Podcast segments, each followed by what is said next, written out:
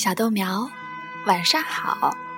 依然是脑子里都是故事的豆长。从这期开始，豆长会为小豆苗精选儿童文学的经典作品读给你听。等你认得越来越多的字，你就能独立阅读了。今天晚上，豆长选择的儿童文学作品叫。Peter 兔的故事。从前有四只小兔，它们分别叫跳跳、噔噔、绵尾巴和 Peter。它们和兔妈妈住在一棵高大的冷杉树下的树洞里。亲爱的孩子们，一天早晨，兔妈妈说。你们可以到田野里去玩儿，也可以到乡间的小路上去玩儿，但千万别进咕哩咕哩先生的菜园。你们的爸爸就是在那里出的事儿，被咕哩咕哩太太做成了馅儿饼。好了，出去玩吧，要小心呀！我得出趟门儿。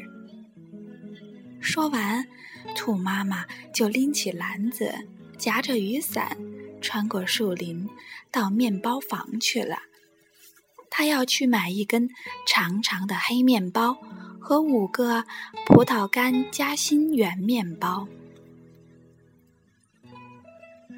跳跳、噔噔和绵尾巴都是乖宝宝，他们沿着乡间小路去采黑莓了。可是。Peter 这个淘气包却马上朝咕哩咕哩先生的菜园跑去，从紧紧关着的大门底下钻了进去。他先吃了一些莴苣和四季豆，接着又啃起了小红萝卜。不过，可能是萝卜吃的太多了，他觉得有点不舒服，想再找些芹菜来换换胃口。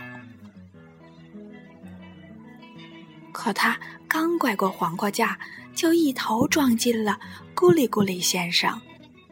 咕哩咕哩先生正跪在地上种卷心菜，他一看见皮特就跳了起来，一边追赶一边挥舞着一只钉耙，大叫：“别跑，小偷！”皮特吓坏了，着急忙慌的在菜园里东奔西窜。因为他忘了大门在哪里。他在卷心菜地里跑丢了一只鞋，在土豆地里跑丢了另一只鞋。啊，不过丢掉鞋子后，他撒开四条腿儿，反而跑得更快了。我猜想，要不是因为运气不好，撞到了醋栗丛里。他肯定已经成功的逃之夭夭了，可是醋栗的枝杈缠住了他夹克衫上的大纽扣。那可是一件崭新的蓝色夹克衫，纽扣都是黄铜做的。皮特为自己的厄运感到很沮丧，他呜呜咽咽地哭起来。几只好心的麻雀听到他的哭声，飞到皮特的身边，叽叽喳喳的鼓励他再加把劲儿。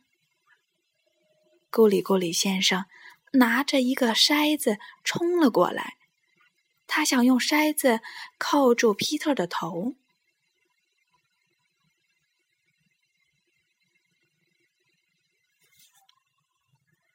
但皮特却及时的挣脱了。这一次，他把夹克甩在了身后。皮特一溜烟儿的跑进了工具房，跳进了一个铁罐里。要不是那里面装满了水，藏在那里倒也不错呢。咕哩咕哩先生肯定小兔子就藏在工具房里，说不定。藏在哪个花盆底下？他把花盆一只只的翻过来，仔细的查看。就在这时，皮特打了个喷嚏。阿嚏！咕里咕里先生一眼发现了他。咕里咕里先生想用脚踩住皮特，皮特却从窗口跳了出去。连带着撞翻了三三盆花草，窗口太小了，咕里咕里先生挤不过去，而且他也累得不想再追了，于是他回去干活了。皮特终于可以坐下来歇一歇。